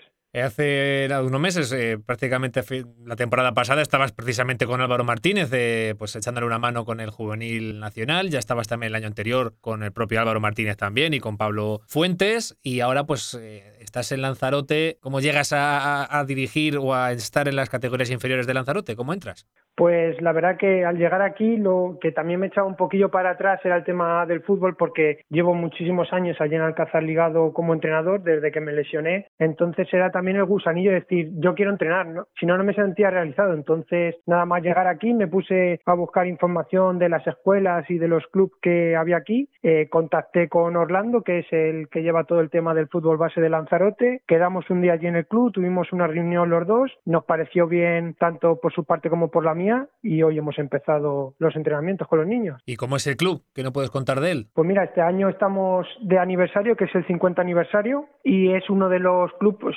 sinceramente, con más nombre de la isla. Entonces es un club que ha estado muchos años también en segunda vez, su primer equipo. Este año su equipo senior lo tiene en tercera y la verdad que la filosofía que tiene para todas las categorías inferiores es una de las cosas que me ha llamado la atención. La seriedad con la que se entrena desde prebenjamines hasta juveniles es increíble y al final, ya que este mundo también es tan difícil y es tan eh, complicado ver esta seriedad en muchos sitios, pues, joder, que, bien que hayan podido contar conmigo y poder aquí aportar también mi granito de arena a este club. Oye, ¿está por allí tan, tan difícil eh, la gestión de clubes? ¿Cómo está aquello? ¿Cómo ves qué diferencias has visto ya in situ? Pues aquí la diferencia eh, con respecto a todo esto que, que nos pasa a nivel mundial como es la COVID. El tema de la gestión del club se está haciendo, tienen miedo aquí sobre todo en las islas por el tema de que lleguen las navidades y muchos, muchos estudiantes que están en la península vuelvan, porque aquí sí que es verdad que no hay tanto coronavirus, hay obviamente con todas las precauciones que estamos teniendo en el club, pero tienen miedo de que luego a la vuelta de navidades pues se paralice un poco, porque por ejemplo aquí las categorías juvenil e eh, y cadete e infantil ya han empezado, pero por ejemplo de alevines para abajo eh, empiezan después de Navidades. Entonces aquí tienen ese miedo de decir, a ver si después de Navidades va a subir la incidencia de coronavirus aquí en la isla. Tú en, Alcázar has estado también muchos años vinculado al fútbol, practicándolo hasta que desgraciadamente las lesiones pues te obligaron prematuramente a abandonarlo la práctica oficial, pero siempre has estado eh, vinculado a la escuela de fútbol de Alcázar, de alguna manera pues inculcando también lo que es el, el llevar el deporte y la filosofía deportiva de la escuela de fútbol. ¿Allí cómo te vas a apañar? La verdad es que eh, una de las cosas en las que le tengo que dar las gracias a la escuela de fútbol de Alcázar, pues que he pisado prácticamente todas sus categorías, desde el femenino hasta el cadete, pasando por todas. Entonces también es algo que a la hora de venir aquí, aquí me han dado un grupo de niños y niñas, porque aquí es mixto, de 10 a 12 años, lo que vienen siendo alevines. Entonces, el que haya entrenado también allí en Alcázar esas categorías y todos esos rangos de edades, pues sabes un poquito también por dónde tirar con, con, ellos. Sí que es verdad que aquí el fútbol es algo más distinto al fútbol que tenemos allí en la península. La península es un fútbol más directo, más duro, más brusco, más de parar el, juego. Aquí de momento sí que se ve que es un fútbol más vistoso, como que quieren jugar mucho la pelota. Entonces vamos a ver cómo me adapto también en ese sentido, porque es un cambio grande también para mí el venir de la península aquí e intentar cambiar la filosofía, porque aquí vamos todos con la misma filosofía, es que cada uno vaya con su filosofía por libre. Entonces tenemos que llevar todos más o menos una misma metodología. ¿Cuánta gente compone ahora mismo las categorías inferiores? ¿Cuántos chavales hay en las categorías inferiores de Lanzarote? Tienen eh, un juvenil con 25 chicos, luego tienen dos cadetes, tienen dos infantiles, dos alevines y dos prebenjamines, que son los más chiquititos del todo. Entonces eh, habrá en torno a unos 200 niños más o menos. Están aún eh, apuntándose gente y como acabamos de empezar prácticamente, la previsión que tenemos pues es esa de unos 220 más o menos, 220, 250. Allí no están los riesgos, eh, como está aquí en la península o en Castilla-La Mancha en concreto, de partidos sin público, con aforo muy limitado, con riesgo a que se paralice. Ahí está un poco más tranquila la cosa, parece, entre comillas. Sí, parece que está más tranquila, pero sin embargo aquí en Lanzarote sí que de momento el público no dejan pasar porque que es una de las cosas que luchando porque el cabildo eh, deja un, no deja público y por ejemplo en Lanzarote el senior juega esta semana en Fuerteventura y sí ahí sí que dejan pasar público y fíjate que es una isla que la tenemos a 20 minutos en ferry, sin embargo aquí no. Entonces es algo por lo que están luchando para que aquí también dejen público en esas categorías nacionales. Aquí el jueves eh, por la tarde se reúne con tiempo, que ya, ya también digo que se podían haber eh, reunido ni siquiera el lunes o el martes, eh, porque a dos días vista de comenzar la jornada, este jueves se van a reunir por la tarde diferentes federaciones territoriales, mm, en concreto en Castilla-La Mancha, la de fútbol, baloncesto y voleibol, con la Consejería de Sanidad, para ver de qué manera se puede permitir y en qué condiciones el acceso de público a los recintos deportivos, sobre todo al aire libre, que es lo que más se está reclamando, sobre todo en el mundo futbolístico. Eh, ¿Estás siguiendo la actualidad informativa deportiva de los equipos de Alcázar y, y demás? Sí, sí que la estoy siguiendo porque siempre suelo estar en contacto con Álvaro y me explica un poquillo todo el tema de, del Sporting, con mi hermano, cómo está en el juvenil, Claro. y con Jesús Meco, que hablo con él también a diario por el tema de- del fútbol, de la escuela de fútbol. Y yo sigo sin entender muchas muchas cosas porque, por ejemplo, en Alcázar lo bueno que tenemos un campo con una capacidad grande para acoger gente que mínimo que no dejar un tanto por ciento de aforo y encima estando al aire libre. Es algo que aún sigo sin entender. Eh, En general, muchas cosas de las que estamos viviendo están siendo absurdas o bueno, o raras, digamos, por no llamarla, por no calificarlas muy bruscamente. Pero lo cierto y verdad que bueno, que ya ha arrancado la temporada. eh, tú que has seguido un poco los derroteros de Álvaro Martínez en el Nacional, como sabes las interioridades del, del club, del Sporting, en fin, qué pronóstico, cómo ves al, al equipo, al preferente y a la Nacional este año, cómo lo estás viendo. Pues estoy siguiendo los partidos gracias al canal de, de YouTube del Sporting, que es algo que, que agradezco porque al final es una forma de seguir vinculado a ellos. Con Álvaro prácticamente he estado hablando hoy, le he dicho que el equipo lo he estado viendo muy fuerte, la verdad, un equipo joven, pero que no le va a ganar nadie fácilmente como mucha gente se pensaba antes de empezar la liga. Chicos jóvenes los van a golear, nada, nada de eso. Al final ese equipo lo he visto dos partidos y se nota que tienen el gen de Álvaro de correr, de pelear del minuto cero al 90 y ojo a este equipo que es, tenemos equipo para años con esta juventud. Luego por otra parte el juvenil nacional también sí que tuve la oportunidad de verlos la primera jornada de Liga en Valdepeña. Igual es un equipo prácticamente el mismo del año pasado, lo único que ha cambiado ha sido el cuerpo técnico y al final tiene la esencia. Entonces yo creo que tampoco va a pasar apuros para salvarse, incluso en el grupo que tienen va a poder estar peleando por estar en los puestos de arriba.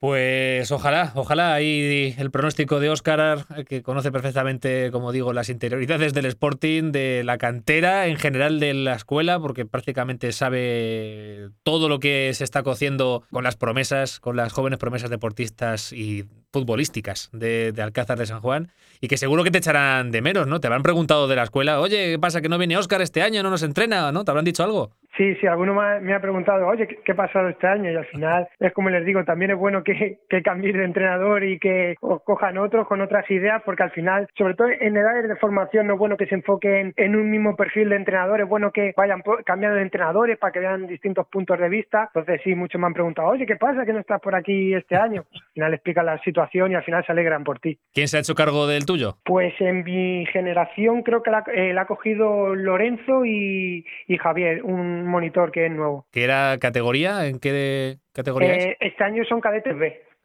Y tú vas allí a Lanzarote a entrenar a los más pequeños, ¿no? Sí, aquí son alevines, entre alevines. 10 y 12 años. Pues Oscar, nada, desearte lo mejor, que te echaremos de menos por aquí por Alcázar, seguiremos tus andanzas y que ojalá que disfrutes de aquello que desde luego, bueno, no tienes las gachas, pero tienes un tiempo que la verdad que tiene que dar gusto estar por allí un rato, un rato largo, ¿no? Sí, sí, la verdad que cuando hablas con la gente de Alcázar y dice, ¿cómo estás allí? dices, yo voy en manga corta y en pantalón corto y dice, eso es imposible. Entonces, la, la, verdad que por aquí se está bien. Seguiré obviamente informado de todo el tema del fútbol de Alcázar porque al final es algo que después de tantos años no puedo desconectar así como así y darte las gracias por hacerme partícipe de estar charlando un ratillo contigo. Muy bien, Oscar, por lo dicho, una bolsita de gachas que va camino a Lanzarote y, hacer patria por allí. Que vaya todo muy bien. muchísimas gracias, Villajos. Un abrazo. Toma zapatilla. Jesús Villajos.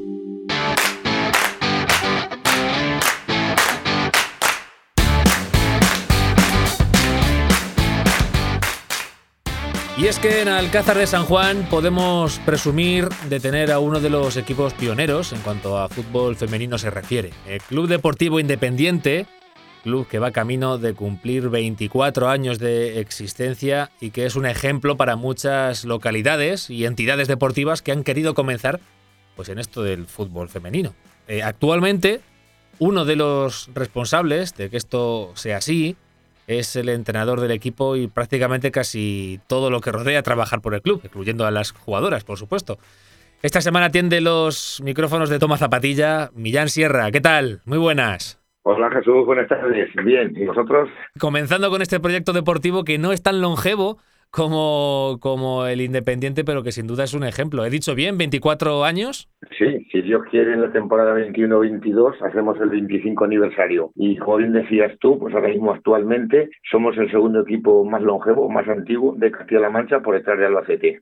Detrás de Albacete, pues una de las referencias. Sin duda Alcázar fue referencia en su día y ya a raíz de ahí pues se fue se ha ido acumulando pues más, más equipos que han hecho grande y que están haciendo grande el deporte femenino. Tú, Millán, llevas toda la vida prácticamente con el club, ¿verdad? Pues la verdad es que sí, llevo 23 años en el fútbol femenino y esta es la 15 temporada que llevo con el Independiente. ¿Habéis hecho balance de la cantidad de futbolistas o de gente que ha pasado por el club durante todos estos años? Eh, ¿Se sabe un número pues cuantificado? la, verdad es que un número exacto no lo he hecho nunca, pero sí te puedo decir que alrededor de 250 futbolistas han pasado eh, por el Independiente. Futbolistas que hoy están jugando en Rola, que están jugando en la segunda división nacional, que ahora es primera división nacional, eh, están jugando en varios sitios y con las selecciones. Eh, hemos tenido sus campeones de España con la selección 15, sus 15, perdón, y entonces han pasado muchas, muchas, son incontables ha ayudado que tanto tiempo haya cantera ¿no? de fútbol femenino en Alcázar, o por lo menos en la comarca. Pues por supuesto que sí que el Independiente ha colaborado en el crecimiento del fútbol femenino y de muchos equipos que se han ido alimentando de futbolistas caídos a mano y han ido creciendo dentro del equipo. E incluso ahora mismo el equipo de que de Alcázar, el Real de Alcázar, pues tiene jugadoras que se formaron y se hicieron en el Independiente tanto el Resident Alcázar como la Solana, la Fundación Albacete, el Toledo, todos los equipos tienen jugadoras que pues de una forma u otra tienen que agradecer a la que las ha preparado y las ha formado y el Independiente ha existido. Es una cosa que siempre me he preguntado, porque no sé, esa época exactamente no la no estuve muy eh, en Alcázar y no estuve muy presente en lo ocurrido. ¿Qué tal llevó el club, el Deportivo Independiente, no sé si llamar la extinción, pero, pero sí la creación de un segundo equipo femenino eh, en Alcázar. ¿Cómo se llevó esto? Pues la verdad es que el Independiente, cuando se tuvo conocimiento que se creaba un segundo club en Alcázar San Juan, pues por un lado le, le vino bien, porque tú sabes perfectamente que cuando hay dos clubes de una misma ciudad, hay una realidad, pues uno le hace crecer al otro. Eh, por el otro lado, pues lo vio un poco raro que habiendo ya un equipo que normalmente nunca está sobrado de jugadoras, porque los equipos femeninos ninguno está sobrado de jugadoras, a no ser ya una institución como el Albacete, que tiene ya un proyecto con una escalera desde Alevines hasta el, equipo que tiene Retiro dije, pues bueno, me extraña un montón que haya dos equipos en una localidad, y que por ejemplo al día de hoy, al día de hoy, pues los dos andan justitos de jugadoras, cuando si todas esas jugadoras fuesen de un mismo equipo, pues el equipo sería mucho más fuerte y aspiraría a todo. Pero claro, esto es una cosa libre, cada uno puede hacer en ese momento lo que vea oportuno y por un lado, como te digo, pues viene bien que haya otro equipo en, en la ciudad porque los dos compiten y los dos hacen mejores uno a otro. Ha habido unos meses, estos meses de atrás, ha habido problemas con muchos clubes desaparecidos, desgraciadamente históricos. En fin, ¿cómo está ahora mismo el panorama, tú como voz de la experiencia, el panorama del fútbol femenino en Castilla-La Mancha, con todo este follón? Pues yo, Jesús, la verdad es que soy optimista, pero en este caso no puedo ser optimista. ¿eh? Yo veo una serie de dudas y de cosas. Eh, este año, por ejemplo, ha desaparecido Azuqueca, ha desaparecido la Academia, ha desaparecido Sonseca, ha desaparecido el Reño, y yo pienso que los equipos femeninos su objetivo debe ser la continuidad. ¿eh? Es muy difícil, los que estamos dentro del fútbol femenino, es muy difícil mantener a un equipo durante veintipico años estando ahí compitiendo, siendo serio, no faltando a nada, cumpliendo con todos los requisitos porque en esta en estos últimos años es que hoy ha desaparecido Azuqueta, Academia, Sonseca y Reño, pero es que si te hago una relación así que no la tengo hecha, pero de cabeza han desaparecido Tomelloso, Socuéllamo, Chinchilla, Santa Cruz de Mudela, Torre Nueva, la Unión Cristanense, Las Mesas, Pedernoso, Atlético Talavera, eh, Vargas, Polígono de Toledo, Membrilla, eh, Tamarena, Quintanar de la Orden y Portillo, Campillo, Madridejos, o sea, es que lo difícil del fútbol femenino para mí, o sea, el objetivo debe ser hacer un equipo con un proyecto que no te desaparezca. Si tú coges un equipo femenino y eres capaz de aguantar unas chicas y no están a la universidad, al trabajo, llegas a 20, 20 y pico años y no vas metiéndole alimentando por debajo con chicas, es cierto con esas mujeres compites y puedes llegar a cumplir objetivos deportivos, pero como cumples objetivos altos y con esa serie de personas o mujeres o con esas edades llegues a ascender, por ejemplo, a mí me pasó el caso cuando ascendimos a segunda división nacional, que subimos con una serie de futbolistas de una edad y entre que luego son un escaparate y que luego no te mantienes porque desciendes, pues tienes un problemón porque se te van la mitad de las jugadoras y claro, las que tienes pequeñas que no valían para jugar esa categoría se han ido a otros clubes. Entonces tienes que tener una mezcla de jugadoras jóvenes con jugadoras veteranas para que siempre, siempre, siempre, si se van yendo las veteranas, van quedando las, las más jóvenes. Yo este año he tenido un problema, Jesús, este año he tenido nueve bajas, nueve bajas en un equipo femenino es casi insuperable. Para mí, eh, el objetivo de este año ha sido sacar el equipo adelante. Aquí se te va Naomi, María, María Almansa, María Plaza, Ángela, Inés Cabra, Carolina, Laurita, Arancha, Vero, y si tú no tienes ellos en el fútbol femenino, ese equipo desaparece por completo. El objetivo de, de mayoría de los clubes, eh, me atreveré a decir que la de la subsistencia, aguantar este año como sea y bueno, y tirar para adelante. No sabe muy bien para, para dónde, pero, pero tirar para adelante. Eh, yo hasta dudo, Jesús, que este año estamos dos grupos de nueve y uno de diez, eh, hasta dudo de que terminemos los 28. Eh, ahora mismo estamos, ya hemos empezado, llevamos una jornada y ya ha habido equipos que han retrasado la jornada primera al 6 de diciembre, que es puente y no se juega. Pero es que miras en la federación y tienen cuatro fichas. Bueno que están esperando para hacer fichas. Tienen jugadoras, no tienen jugadoras. Otros jugadores, otros equipos no tienen ninguna ficha, Jesús. Otros tienen siete ocho fichas y no han empezado la temporada, o sea, no han jugado la primera jornada. El tema del COVID, hemos jugado una jornada y ya tenemos un partido aplazado. Se ha aplazado el Daimiel femenino contra el Ciudad Real por un caso COVID. Nosotros, el Independiente, el sábado jugamos en Puerto Llano pero a mí me llamó el domingo por la mañana el responsable del portugués, Moisés, diciéndome que si por favor podíamos aplazar el partido porque habían tenido un caso COVID y les cumplía el viernes la cuarentena.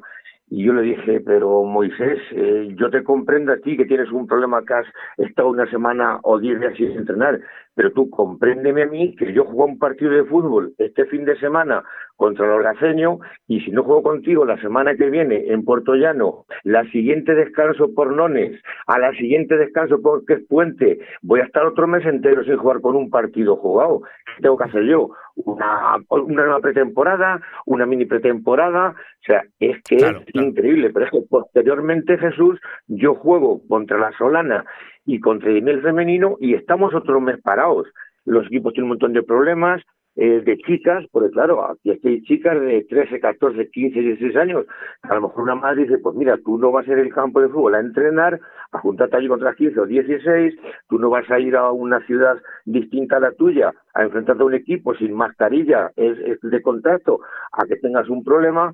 Yo, por ejemplo, me ha surgido un problema, Jesús, yo tenía una chica que me ha aportado mucho, mucho, mucho, que me ha costado tres o cuatro meses de trámite, tenía mi, mi transfer internacional terminado, tenía todo hecho con el consulado español en Senegal, se llama Guacamara, una juez de la división senegalesa, y tenía el vuelo preparado para el día 30 a las 11 y cuarto de la noche, llegaba a las 4 y cuarto de la mañana a la T4 de Barajas, y de pronto le llamaron del consulado que su vuelo que tenía que ser Senegal-Gambia, Gambia-Madrid, se suspendía por una era urgente con el tema COVID total, que ahora tiene un problema que no puede venir. Si esta chica dentro de un mes o dos meses viniese, a mí ya no me interesa Jesús, va a venir a jugar que cinco o seis partidos. Entonces me imagino que como el caso nuestro, habrá mil casos. Es un problema muy grande. Yo me pregunto si esto merece la pena. Quiero decir, ¿merece que haya arrancado así, venga, vamos a tirar y que sea lo que el COVID quiera? ¿O no hubiera sido mejor, decir, vamos a esperar un año, que no pasa nada, y ya el año que viene con tranquilidad pues hacemos una liga que no sea tan inesperada? ¿Ha merecido la pena esto de tan rápido todo?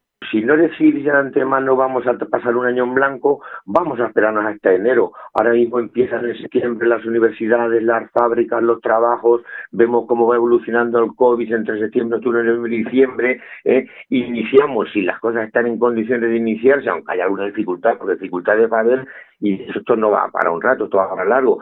Pero dice, bueno, pues en enero ya las cosas están más calmadas, ha bajado la curva esa que ellos dicen, pues empezamos en enero de un tirón, a mediados de mayo hemos terminado la competición, pero empezado ahora, no sé con qué intereses, no sé con qué intenciones. Ha, habido falta de consenso con los clubes, porque yo imagino, bueno, eh, si es verdad que la Federación de Fútbol pues ha dicho claro que hay que sacarlo como adelante, que, que el deporte es importante, que hasta ahí todo de acuerdo, todo palabras muy bonitas, pero ¿no ha habido quizás la sensación de falta de acuerdo para frenar un poco tanta prisa por empezar un deporte que no se sabe muy bien hacia dónde y cómo se va a desarrollar? Jesús, yo te digo una cosa, la federación simplemente se limita a, organizar una competición que los equipos quieren. Si nosotros la Liga Regional Femenina somos 28 equipos, eh, no queremos jugar, sea, no tenemos ningún problema, no pasa nada. Hemos decidido jugar, queremos jugar, tampoco las condiciones, las ha aceptado y ellos se limitan simplemente a organizar la competición. Lo que no se puede hacer es eh, inscribirse equipos como se han inscrito, porque te estoy hablando, el Solseca está inscrito hasta el lunes anterior, ya estaba hecho el calendario y se retiró con el calendario eso. El Mediterráneo más de lo mismo. Entonces, eh, son equipos que que no podían participar por las circunstancias que sean y sin embargo se han inscrito, nadie les ha obligado, es más, ellos han perjudicado a la liga, nosotros empezábamos hace dos semanas, nosotros, eh, a la pregunta que tú me has hecho, no hemos tenido ningún, ninguna reunión, no hemos tenido nada, si los clubes, vamos a ver, ¿qué hacemos? Si nosotros los clubes de, la Liga Regional Femenina decimos de no empezar, no empezamos y no pasa absolutamente nada. Requiere muchos gastos, es muy caro sacar adelante el fútbol femenino, un club femenino en la región. Que hay un montón de gastos, Jesús. Eh, si lo quieres hacer bien hecho, eh, eh, te cuesta un montón, eh, porque hay equipos que se desplazan en coches.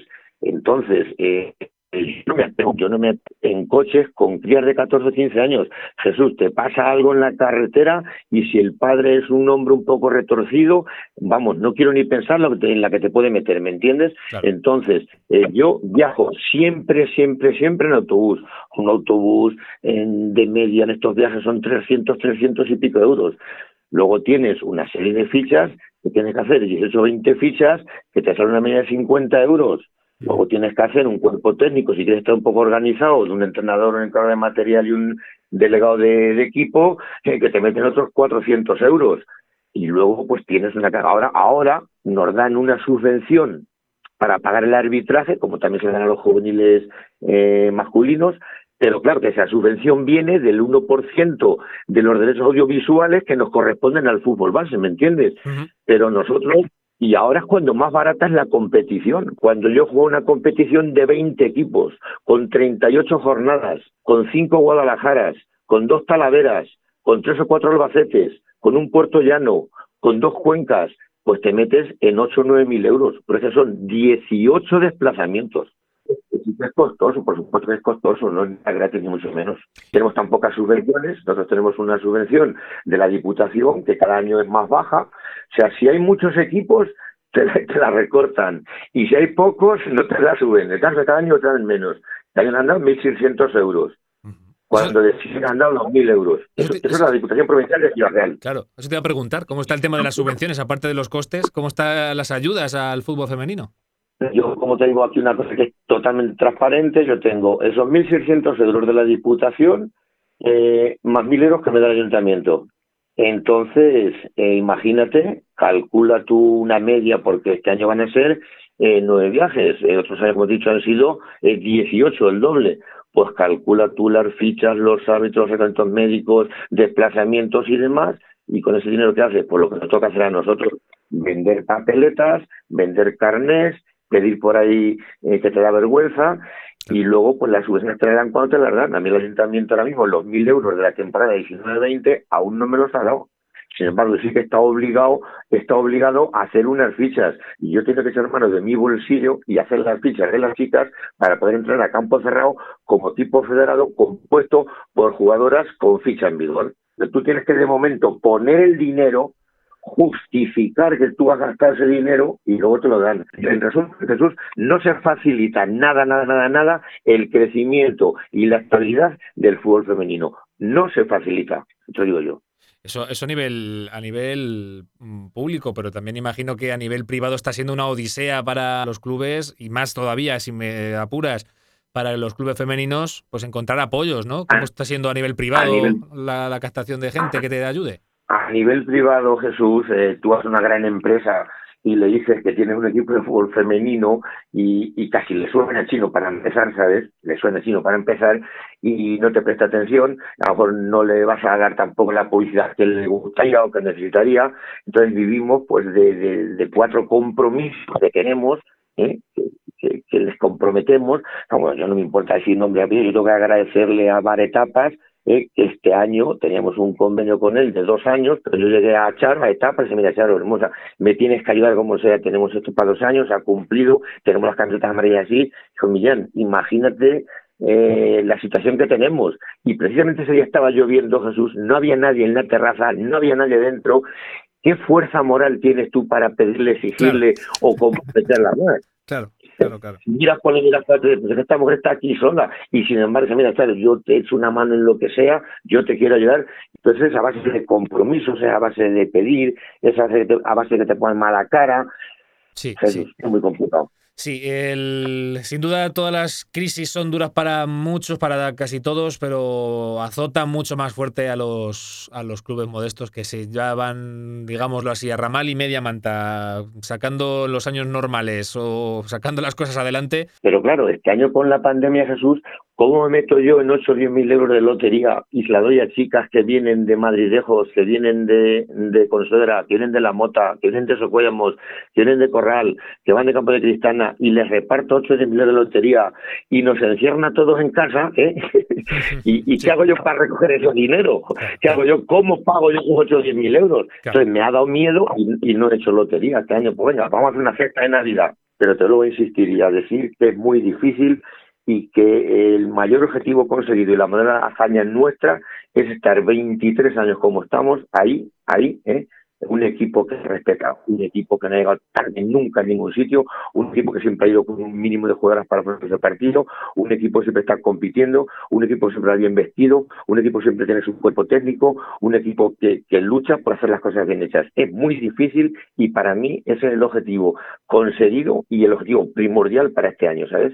Es una de las cosas que te quería comentar también, porque en el plano deportivo, eh, bueno, siempre tienes a gente que te echa un cable, evidentemente, si no serías, eh, sería imposible manejarlo todo, pero ahora tienes este año, se anunciaba en las redes sociales del club, pues que con, cuentas con Juan José Gómez Rodríguez, eh, echándote una mano en labores técnicas, ¿verdad?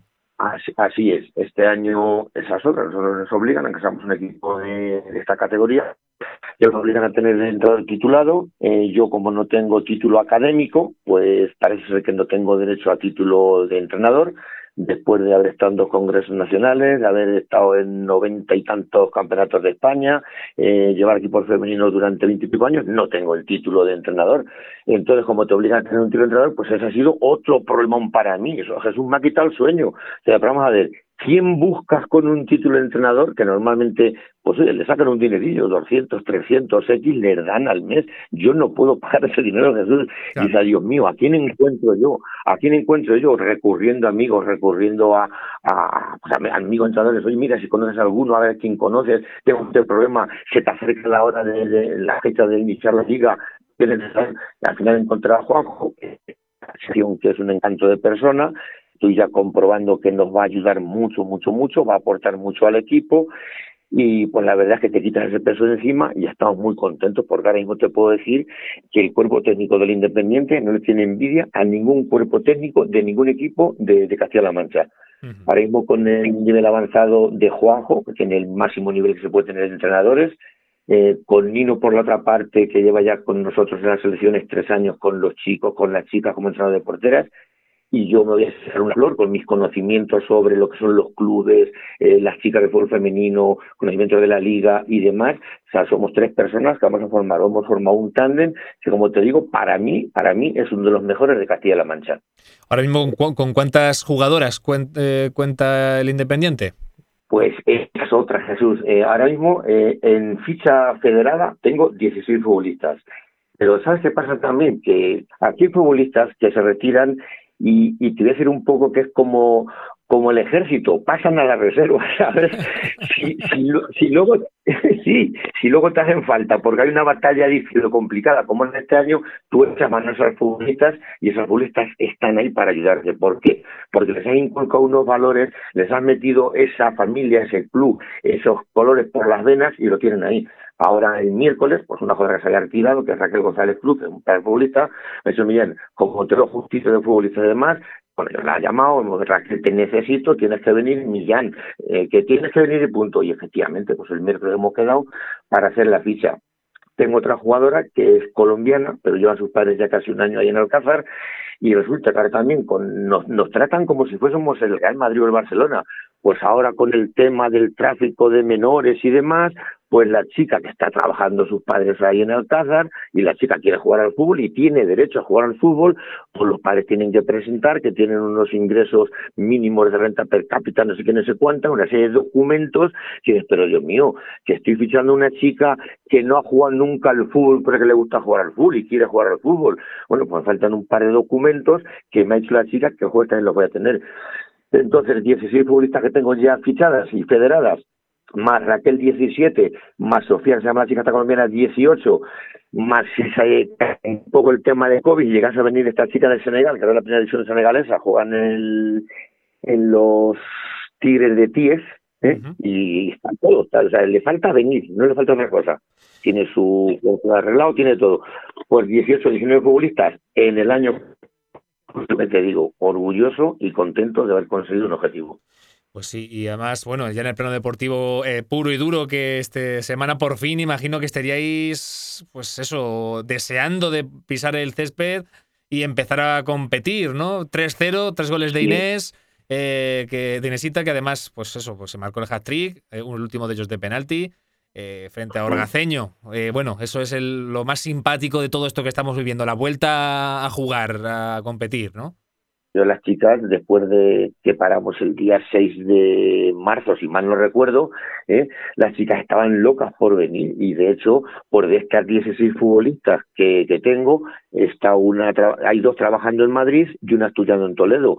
Y los miércoles estamos ahí 13 futbolistas fijar, fijar, fijar, firmes entrenando y no te falla ninguna. Y los viernes vienen 16 y por supuesto que tenemos muchas ganas de empezar la liga tenemos muchas ganas, también tiene un poquito de miedo, porque hay muchas chicas nuevas, muchas chicas jóvenes, no sabes cómo empezar, es un equipo que estás acostumbrado, Jesús, aunque te que yo diga, a ganar normalmente y a competir a los grandes, este año bueno, ¿qué vamos a hacer este año?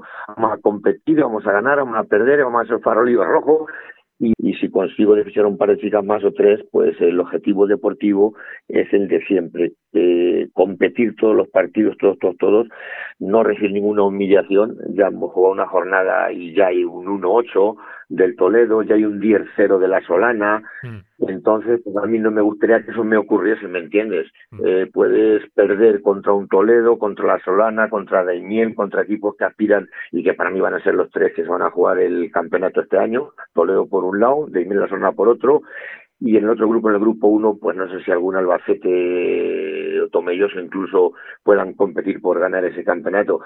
¿Y cómo están las el proyecto de cantera de jóvenes, de las más peques, que se vaya formando un poquito si hay afición de jóvenes promesas de fútbol femenino?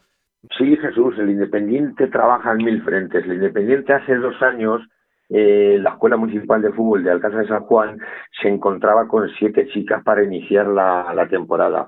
Y tú bien sabes que el fútbol base de Alcázar de San Juan depende exclusivamente del equipo femenino. O sea, si el equipo femenino no participa eh, en, la, en interescuelas, los otros chicos tampoco pueden participar. Es obligatorio que esté el equipo femenino.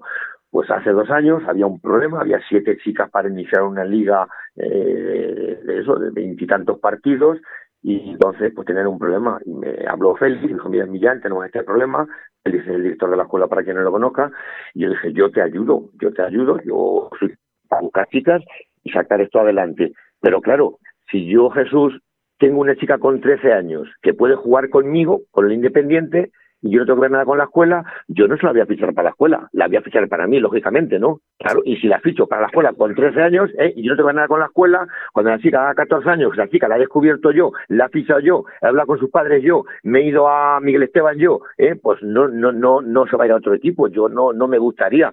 Pues yo le hablé y le dije claramente que yo sí le buscaba chicas, yo le resolvía el problema del número de chicas, pero que el club tenía que ser filial del Independiente. Efectivamente, así lo hicimos, eh, se hizo la escuela de fútbol base municipal de, de Alcázar San Juan, de chicas te estoy hablando, filial del Independiente, y yo ese año le busqué 14 o 15 chicas. Me dijo, ¿queréis también? Sí, por supuesto que sí. Y Amanda y yo las estamos entrenando. De ahí le dije, este año es así, al año siguiente, más y mejor. Efectivamente, el año pasado, que es el último que terminamos, tenía 22 chicas, Jesús, jugando en la escuela. O sea, había un miércoles 14, 15 chicas chiquititas ¿eh? en la escuela, daba gusto verlas. Las entrenamos Amanda y yo, y de ahí pues van saliendo chicas que claro, que tú las estás trabajando, que tú las buscas, que tú las llevas, que tú no tienes ningún interés sobre esa escuela, porque el caso del Racing también lo podría haber hecho, ¿no? Pero el Racing tiene su escuela privada. Entonces, eh, tú, yo te pregunto a ti, si el Racing encuentra una chica de 10 años, ¿dónde la llevas? ¿A su escuela privada o a la municipal? Lógicamente a, su escuela privada. Pues nosotros que no tenemos escuela privada, trabajamos para la escuela de fútbol base de Alcázar de San Juan y luego las chicas que salen con, una condición, ¿eh? que la chica cuando tenga 14 años se puede ir con quien quiera, ¿eh? A la chica con 14 años es libre y el padre o la madre dice yo no quiero con el Independiente, no juega en el Independiente, se va con el Racing o se va con el Toledo, con el Tomelloso, con quien quiera. Luego hay continuidad, luego esas chicas empiezan jugando de jovencillas. No, no hay continuidad no, no, no, no hay continuidad. De esas chicas, yo te digo por mi experiencia en sur, de esas 20, 22 chicas que había el año pasado, eh, te va a salir tres o cuatro, pero es suficiente, es suficiente para alimentar eh, una ciudad o dos equipos de fútbol femenino con que van saliendo una, dos, una, dos, porque las chicas que te salen de la escuela eh, son casi perennes, eh, tienen 14 años, están contigo hasta los 18, son de tu pueblo, eh, con esa edad no se van a otros pueblos, porque claro, tendría que poner un poco de disciplina, un poco de orden, un poco de, de respeto, de responsabilidad, de trabajo, pues se cansan, se cansan. Porque yo siempre lo he dicho, en Alcázar vas en verano y ves 80, 90 chicas jugando en las pistas. A esas chicas no les gusta el fútbol, Jesús. Las chicas van allí a divertirse, a pasar un rato. Van allí, juegan al fútbol sala, pues como si se van al parque juegan otra cosa. Luego cuando tú le dices de levantarse un día a las 7 de la mañana a tirar para Guadalajara, te dicen que o tienen que sí o tienen amigas, o tienen cumpleaños, tienen cosas insignificantes, porque no saben ni, ni lo que es el compromiso y la responsabilidad de un club como es el Racing o como es Independiente, que tú te comprometas a estar en Talavera a las 11 de la mañana y a las 7 de la te tienes que levantar y ir para allá mínimo con 14 o 15 chicas. Pues. En ello estamos trabajando en la cantera de sí. Pues Millán Sierra, eh, pues simplemente que yo creo que el trabajo de 24 25 años no es en balde, ni mucho menos, ni mucho menos cuando se está trabajando tanto tiempo es porque algo se ha hecho bien. Eh, ahí se está, ahí están los casi 25 años. Jesús, perdona, te quería hacer también una, te quería agregar una cosilla, porque hemos hablado de los prejuicios del coach sobre el club y sobre el fútbol en general. O sea, había un proyecto muy, muy bonito por el cual yo llevo ya trabajando y luchando un montón de años, eh, y es que la Liga Regional Femenina eh, de Castilla-La Mancha eh, ya tiene que dar un paso hacia adelante. Ese paso que yo estoy proponiendo en las reuniones de clubes y lo he propuesto en la federación, he propuesto a la presidenta de fútbol femenino, es que ya se hagan dos grupos.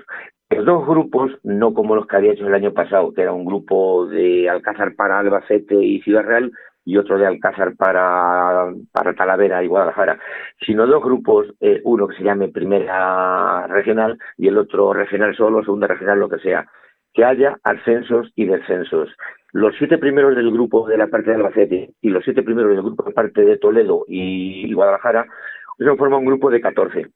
Este grupo de 14 eh, que se llama Primera Regional, por ejemplo, eh, hubiese competido todos los fines de semana, todos, todos, todos, todos, poner los 14 equipos mejores de Castilla-La Mancha.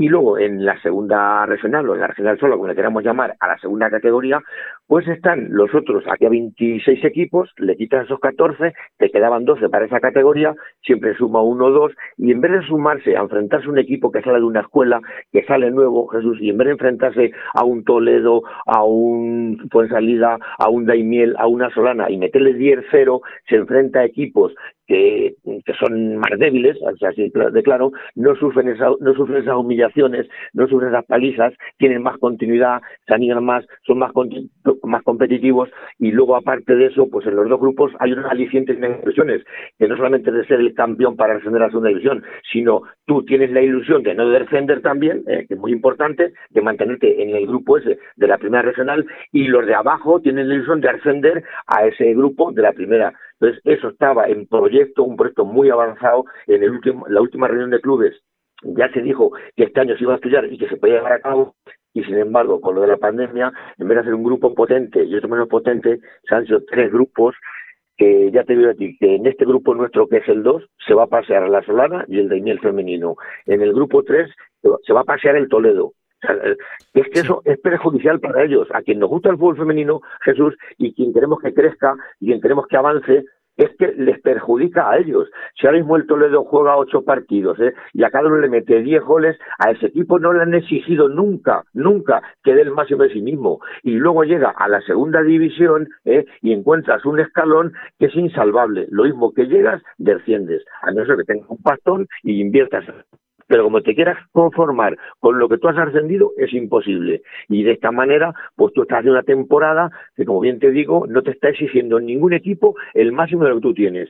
Andando, le vas a meter cinco a cada equipo. Claro, es eh, en cierto modo, pues eso, hacer eh, unas divisiones y que los equipos sean más parejos, que no haya tanta, que se anime un poco, que se incite a la competitividad y que los equipos más, eh, digamos, más débiles, pues estén compitiendo con equipos más de su de su categoría para, para, que no haya desilusiones y para que no se vengan abajo y no se desmotiven. Es, lo, es lo, más, es lo más básico, sí, sí. Yo que, te, yo que digo una cosa, yo soy del fútbol femenino, lo defiendo a muerte, pero yo digo una cosa, el fútbol femenino tiene que tener unos derechos y tiene que tener unas obligaciones.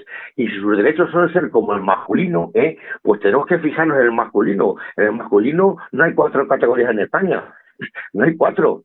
Hay cuatro, hay muchísimas más. Pues nosotros tenemos que dar ya el paso. Bueno, aparte de una cosa, que en España, en Madrid, en Andalucía, en Cataluña, en Levante, o sea, ya tienen distintas categorías dentro de, la, de las ligas regionales, dentro de las autonomías. Entonces nosotros tenemos que dar el paso ese ya, ya, cuanto antes, no será este año por las circunstancias de esta pandemia, pero para como sea, por lo que sea, de la forma que sea, debería la federación de hacer un grupo de 14 equipos eh, la regional o primera preferente o lo que le quieran poner y otro segundo. Por cierto, una cosa que no me gustaría irme sin, sin preguntarte. Eh, el Real Madrid, que haya creado una sección femenina, el Real Madrid, eh, ¿llega tarde o nunca es tarde? Eh, nunca es tarde, Jesús, nunca es tarde. Llega poco tarde, porque yo pienso que si hubiese estado el Real Madrid años anteriores en la primera división femenina nacional, eh, hubiese avanzado más deprisa, hubiese ido más, más rápido, pero nunca llega tarde, nunca llega tarde y luego pues con los medios que tienen eh, llegan a tiempo, porque ellos cogen un talonario y ficharon a una chica buena de Suecia, de Francia, de Inglaterra, de donde quieran, por 200.000 euros, bueno, pues pagar Florentino Pérez 200.000 euros, acostumbrado a pagar 200 millones de euros, pues le da igual. Y así pasa que el primer año que está funcionando lo tienes quinto en la tabla, la han ganado el Bilbao, que es un equipo consagrado, que ha sido campeón de liga, campeón de copa, un equipo de los grandes de España, y le ha ganado, y con talonario es muy fácil. De momento, a fijarse de COVID mediante, insisto, al Sánchez Menor en el anexo 1. La semana que viene, este en teoría está puesto para, para el próximo sábado. A las, cuatro, a las seis y media, efectivamente, en, Puerto, en el Frente Atlético Puerto Llano. Y ya veremos a ver cómo seguimos remando y de qué manera vamos avanzando con esta, con esta pandemia que estamos sufriendo en todos los ámbitos y, por supuesto, en el deportivo. Y en el fútbol femenino, pues más en concreto. Millán, eh, agradecerte enormemente que hayas atendido nuestra llamada. Y que nada, pues que seguimos en contacto para que nos cuentes que conforme vaya avanzando toda esta competición, pues que semanalmente podamos contar contigo para consultarte cualquier cosa que pueda resultar de interés para el deporte de Alcázar y que animamos, por supuesto, a que sean todo cosas buenas. Muchísimas gracias a vosotros, Jesús. Eh, enhorabuena por la labor que hacéis por todo el deporte de Alcázar y la comarca. Y ya sabes que para lo que necesites si quieras, me tienes a tu disposición siempre, ¿vale? Muchas gracias, Millán, un abrazo. Gracias a vosotros, un abrazo, hasta luego. Hay que ver qué programa, qué capítulo más completito se nos ha quedado, ¿eh? ¡Qué maravilla! Y es que tenemos mucho deporte que contar. Ya dijimos en nuestro estreno que no tenemos trono ni reino, que aquí no nos atenemos a horarios, que bueno, todo dependerá de la actualidad deportiva de la semana y si, oye, ha habido semanas cargaditas, pues así será, a proporción. Esto es lo bueno que tienen los podcasts, que si te cansas, pues lo paras, luego lo sigues escuchando. Que hay una cosa que no te gusta, no te apetece escuchar, pues lo pasas para adelante. Que no, que te vas para atrás. Que quieres escucharlo otra vez, pues lo escuchas otra vez. Ya está. Eso sí, que no se te olvide suscribirte, por favor, a las plataformas donde lo escuches. Si es en Evox, en Evox. Si es en Spotify, en Spotify. Si es en Apple Podcast, en Apple Podcast. Si es en Google Podcast, donde quieras, pero oye, así te avisamos cuando esté subido, pues recibes tu notificación oportuna en tu teléfono móvil, así de sencillo. La madre nodriza de todo, tomazapatilla.com. Ahí subimos siempre todo lo que tenga que ver con el deporte de Alcázar de San Juan. Hasta aquí el tercer capítulo de Toma Zapatilla TZ3. Te animamos a que nos comentes y nos pongas eh, a caer de un burro. Iba a decir otra cosa, pero que, en fin, lo que te apetezca. Déjalo, coméntalo en Instagram, arroba Toma Zapatilla. En Facebook, Toma Zapatilla Podcast Deportivo. Y en Twitter, arroba Toma Zapa. En siete días, nuevo capítulo. Ahí lo subiremos en tomatapatilla.com y en las redes sociales. Hasta entonces, pues disfruta del fin de semana, de lo que más quieras. Venga, adiós, adiós. Toma zapatilla con Jesús Villajos.